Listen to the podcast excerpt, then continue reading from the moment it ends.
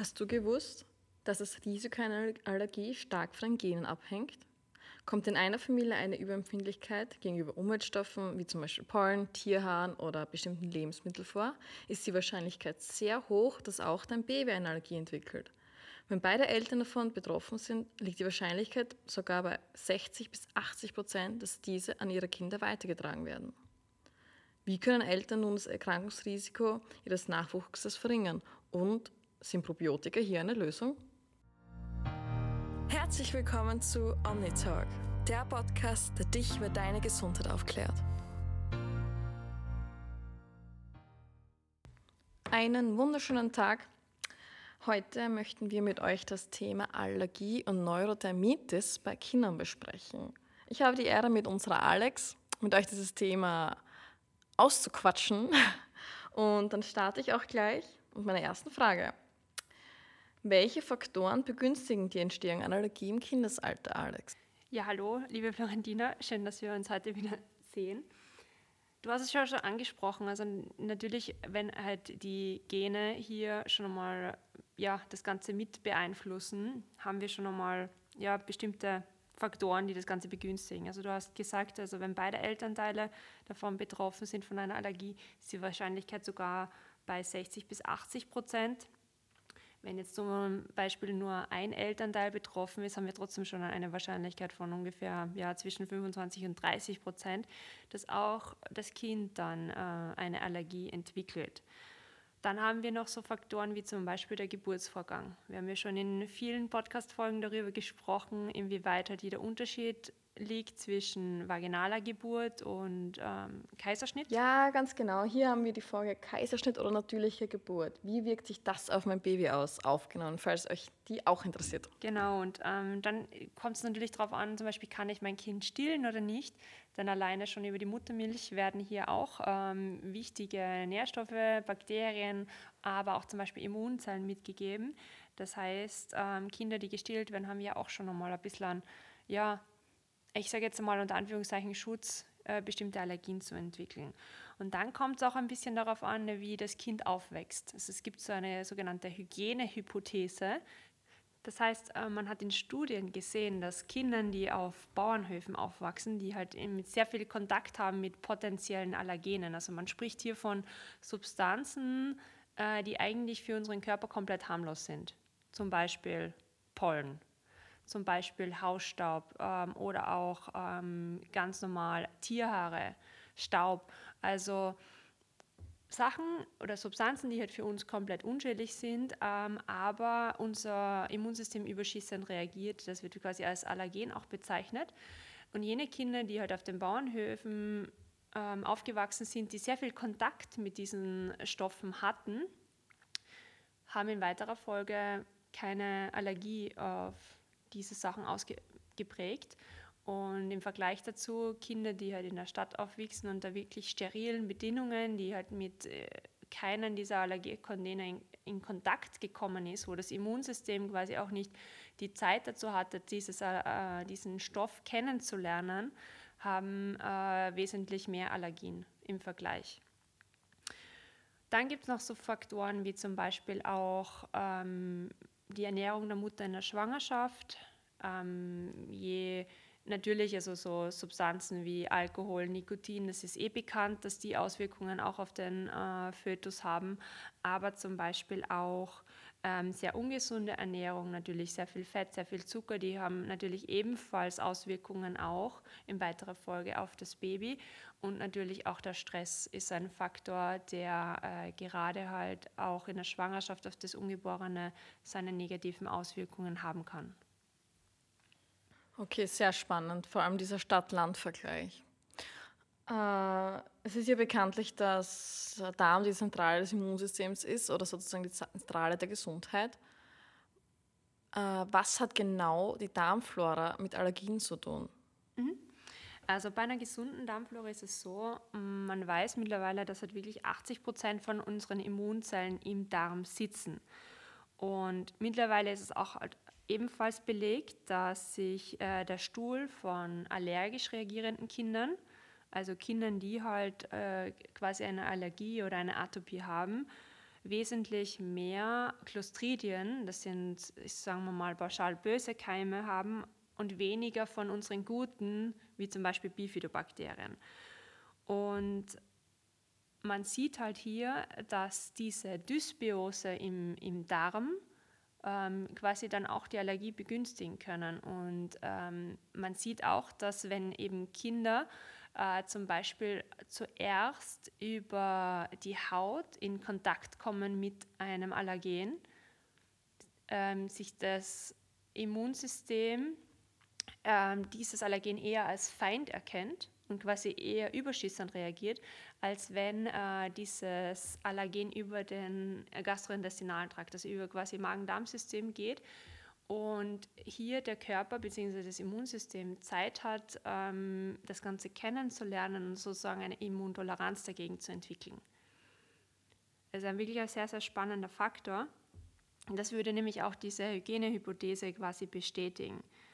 Und somit können im Prinzip schon Mütter auch äh, während der Schwangerschaft darauf achten, quasi ein, eine gesunde Balance im Darm zu haben und somit eben auch in weiterer Folge dafür sorgen, äh, ja, diesen Grundstein äh, für die gesunde Darmflora für Kind zu legen und somit auch quasi den Grundstein für ein intaktes Immunsystem.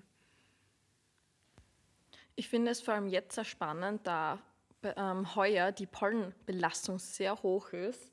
Wie äußert sich denn eine Pollenallergie? Viele von euch kennen das bestimmt. Es juckt die Nase, häufiges Niesen, es rinnt die Nase, es läuft die Nase, es laufen, jucken die Augen. Also das ist ganz extrem. Ähm, viele bemerken auch Jucken zum Beispiel auf der Haut oder Hautausschläge. Ähm, es kann zum Beispiel auch zu einer Schwellung kommen. Also in schlimmen Fällen ist es so, dass zum Beispiel auch die Atemwege mit betroffen sind, also Richtung, äh, sage ich mal, ja, äh, geht dann vielleicht schon äh, Richtung allergisches Asthma, dass man Atemprobleme hat. Ähm, viele Kinder zum Beispiel oder auch Erwachsene sind müde und abgeschlagen. Äh, Kinder vor allem teilweise auch Fieber. Also ja, es gibt verschiedene Auswirkungen. Manche haben alles auf einmal, manche merken es vor allem halt nur zum Beispiel äh, bei der Nase oder bei den Augen extra.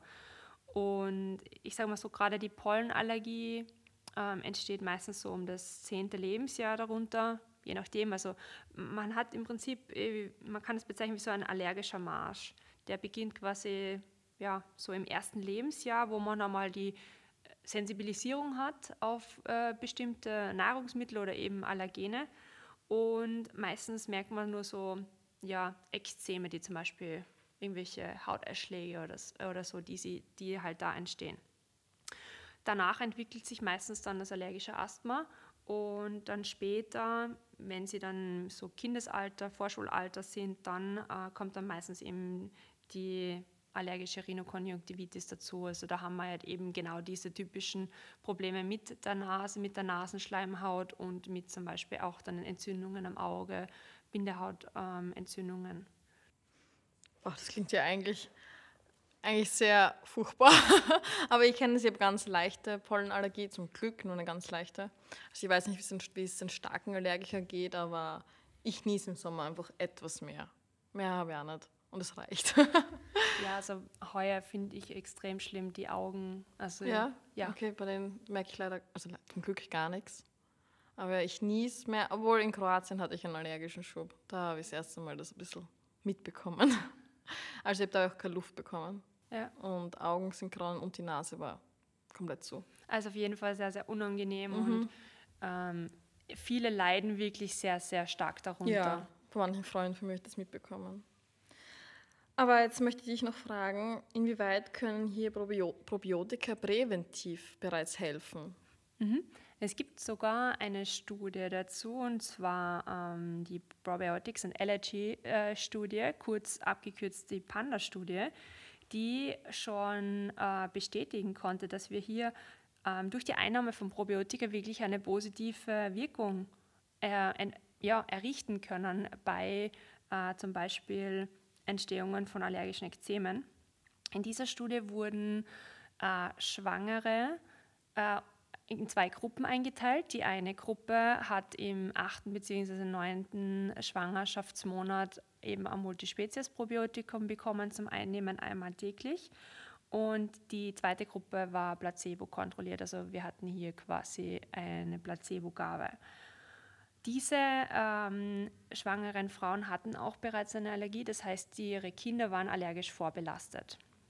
Und sobald die Kinder auf der Welt waren, haben äh, quasi diese dann auch äh, entweder eben einen Beutel von Multispezies-Probiotika bekommen und die andere Gruppe eben ein Placebo. Und man hat eben in der Probiotika-Gruppe ganz klar äh, bessere Ergebnisse erzielen können. Das heißt, man hat gesehen, dass äh, wirklich in 71 Prozent der Fälle äh, diese Ekzeme weniger auftreten als im Vergleich zur Placebo-Gruppe. Das heißt, man hat hier wirklich schon wahnsinnigen Unterschied gesehen und ähm, das innerhalb der ersten drei Monate. Und ähm, bek bekommen haben sie die äh, Probiotika für das gesamte erste Lebensjahr. Und man hat dann auch äh, quasi nach dem ersten Lebensjahr, wo sie nichts mehr bekommen haben, dann die Kinder weiter beobachtet. Und auch hier konnte man feststellen, dass dieser Effekt bestehen blieb. Und das ist wirklich ähm, ein Wahnsinn, was man da schon ja, erreichen konnte. Ja, das ist wirklich ein Wahnsinn. Aber nun möchte ich das Thema Neurodermitis ansprechen. Entzündete Haut und quälender Juckreiz gehören eigentlich zu den Symptomen.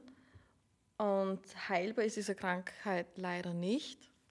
Aber könntest du uns Näheres über diese Krankheit erzählen? Ich glaube, davon sind sehr viele Menschen betroffen, vor allem Kinder. Mhm. Also die Neurodermitis ist eine chronische, nicht ansteckende Hauterkrankung. Das heißt, man braucht jetzt da keine Angst haben, wenn jetzt zum Beispiel eben das Kind oder auch der Partner oder die Partnerin hier Neurodermitis haben. Man kann sich quasi nicht anstecken. Ähm, man weiß mittlerweile, dass das Immunsystem sehr, sehr stark beteiligt ist bei dieser Erkrankung. Ähm, und kennzeichnen tut sie sich durch ähm, ja, trockene, schuppige, gerötete Haut, teilweise auch ähm, ja, nässende Ausschläge, so richtige Ekzeme, die hier entstehen und ein wirklich massiver quälender Juckreiz. Also diese, ja, die, die Betroffenen haben wirklich einen hohen Leidensdruck, weil der Juckreiz so massiv ist und sie möchten sich teilweise wirklich die Haut runterkratzen. Ähm, natürlich sollte oh, die man, Armen. Ja, natürlich, man sollte sich dann auch nicht kratzen, weil natürlich ähm, unter den Fingernägeln dann auch ähm, ja, Keime stecken können und wenn man sich halt kratzt ähm, auf dieser Haut, kann man dann quasi dann die ganze Entzündung noch weiter anheizen, wenn quasi äh, das in den Ekzemen kommt. Und wie du schon richtig angesprochen hast, heilbar ist es nicht. Ähm, aber man kann hier ebenfalls schon sehr, sehr gut unterstützen, eben aus dem Darm heraus, weil man eben gesehen hat, dass der Darm auch mit der Haut im Zusammenhang steht über die Darm-Haut-Achse. Es ist wirklich sehr, sehr, sehr spannend, muss ich sagen. Jetzt würde mich aber interessieren, wie hier die Diagnose von Neurodermitis ausschaut. Hm? Also normalerweise stellt ja hier der Arzt äh, die Diagnose. Es ist nur teilweise gar nicht so einfach, hier gleich beim ersten Arztbesuch die Diagnose stellen zu können, weil ähm, es sich nicht immer gleich eindeutig feststellen lässt. Also die Beschwerden kommen ja in Schüben, das heißt ähm, immer wiederkehrend und mh, mm, es gibt auch bestimmte Auslöser, wie zum Beispiel Stress, ähm, ist sehr, sehr häufig eben der Fall, dass eben die Schübe begünstigt wird. Und häufig muss man halt dann einmal abwarten, einmal schauen, ob das jetzt wirklich äh, dieser Ausschlag ähm, oder dieses Extrem hat eine Neurodermitis ist oder nicht. Bei Babys ist ein häufiger Hinweis, ähm, ja, dass es sich Richtung Neurodermitis entwickelt, wenn sie einen Milchschorf haben oder gehabt haben. Äh, das sind so harte Schuppen bzw. Krusten, äh, die es erst einmal meistens ja im Bereich ich sage mal, im Kopfbereich auftreten. Daher kommt auch der Name Milchschorf, weil es ein bisschen erinnert an angebrannte Milch. Und die sind eben auch sehr stark entzündet bzw. haben einen massiven Juckreiz. Und ähm, treten meistens erst nach dem dritten Lebensmonat auf und bestehen so bis zu zwei Jahren. Und das ist quasi der erste Hinweis, äh, der dazu führen kann, dass sich in weiterer Folge quasi daraus dann die Neurodermitis entwickelt.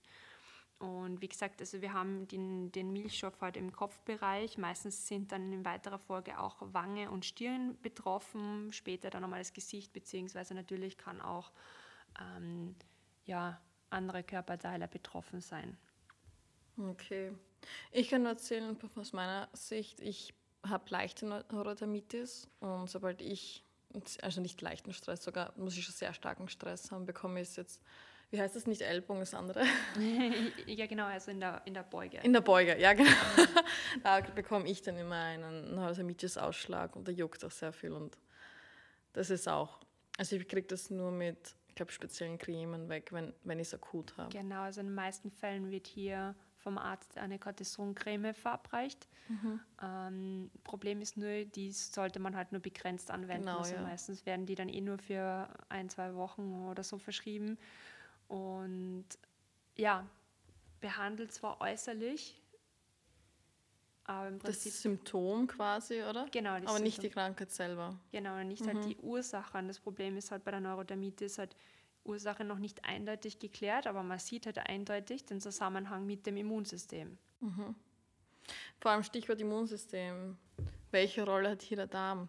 Also mittlerweile kann man sagen, dass es eigentlich fast erwiesen ist, dass sich hier diese Beschwerden halt verbessern können, wenn man den Darm dementsprechend gut mit äh, Bakterien unterstützt, beziehungsweise auch je besser die Zusammensetzung von deinem eigenen Darm, Darmbakterien ist, desto äh, wahrscheinlich ist es auch, dass quasi die Erkrankung quasi sich bessert. Dass zum Beispiel keine Schübe mehr auftreten, obwohl auch zum Beispiel Stressphasen bestehen oder so. Wir haben wirklich sehr, sehr gute Rückmeldungen zum Beispiel. Und wie ich vorher schon erwähnt habe, auch in der Studie zum Beispiel, die wir hier durchgeführt haben ähm, mit den schwangeren Müttern bzw. den Babys, hat man ja gesehen, dass sich hier zum Beispiel die Ekzeme auch ähm, verbessern und zwar nicht geheilt werden können, aber dass man halt wirklich durch diese ausgewogene Darmflora sehr, sehr gut äh, symptomfrei ja, besteht eine lange Zeit hindurch. Okay. Ja, da sieht man eigentlich, was alles die, also wie inwieweit die Mutter bereits das Kind im Mutterleib beeinflusst. Ist auch sehr spannend. Erstens das und natürlich auch, dass man es selber dann machen kann. Also ja, dass man hier über die Ernährung natürlich sehr, sehr viel machen kann. Mhm dass man auch natürlich schauen kann, wenn man weiß, dass Stress zum Beispiel Auslöser ist, ähm, so gut wie möglich versucht, Stress gering zu halten. Das ist immer ein bisschen leichter gesagt als wie getan. Du kennst das sicher. Yep. Aber ich weiß nicht, was machst du gegen den Stress? Äh, ich versuche mich mental runterzuholen. Ja? Also bei mir ist es ja so, neben meiner Arbeit bin ich ja sehr viel im Sport, da ich ja wettkampforientiert bin und es ist teilweise der Sport für mich auch ein Stressfaktor, aber auch ein Punkt, der mich extrem runterholt von der Arbeit wieder. Es macht einen richtigen Reset im Kopf für mich. Also das ist eigentlich ein Punkt. Und ich versuche mich halt auch im Sport dafür nicht so zu stressen, weil ich da also zu ehrgeizig bin. Und dann bin ich immer unzufrieden mit meiner Leistung. Das ist, ist dann wieder ein Stressfaktor. Ja, genau. Und ich muss, ich muss mich selber mental sehr viel bearbeiten und sagen, es ist okay, wenn du in diesem einen Bereich nicht so gut bist. Du kannst üben. Es ist okay, wenn ich wer einholt. Das ist ja auch immer so ein Ding.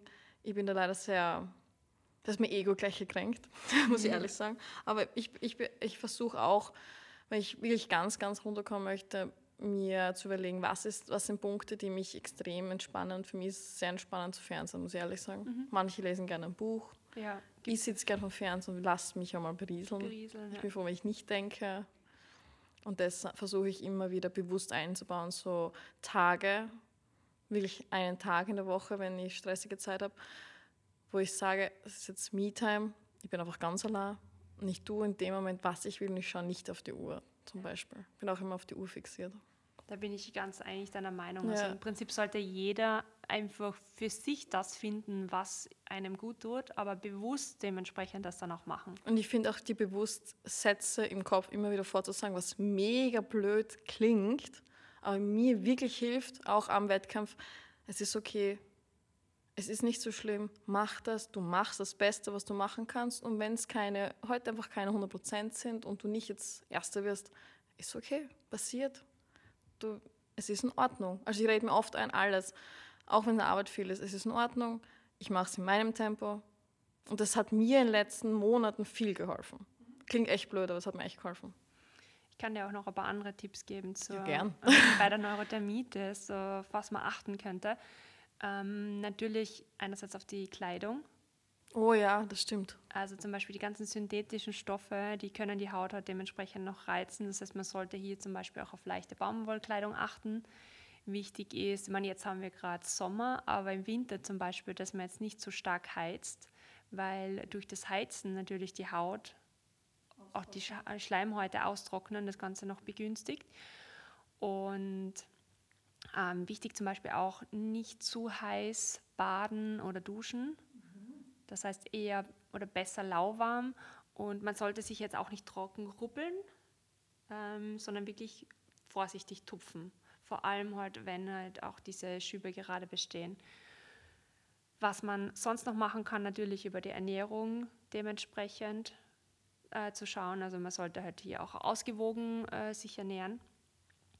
Und ähm, ja, bei, der, bei den Pflegeprodukten darauf achten, dass sie zum Beispiel feuchtigkeitsspendend und rückfettend auch sind. Das ist für die Haut auch sehr, sehr gut. Perf ähm, parfümfrei ist das auch etwas, das habe ich gemerkt. Ich vertrage manche Parfüms nicht. Ja. Vor allem im Gesicht. Da habe ich teilweise sensitive und sogar die brennen mir im Gesicht. Also so Abschminklotion oder Cremen. Mhm. Also wenn ich generell schon Probleme mit der Haut habe, würde ich persönlich immer auf Parfum freisetzen.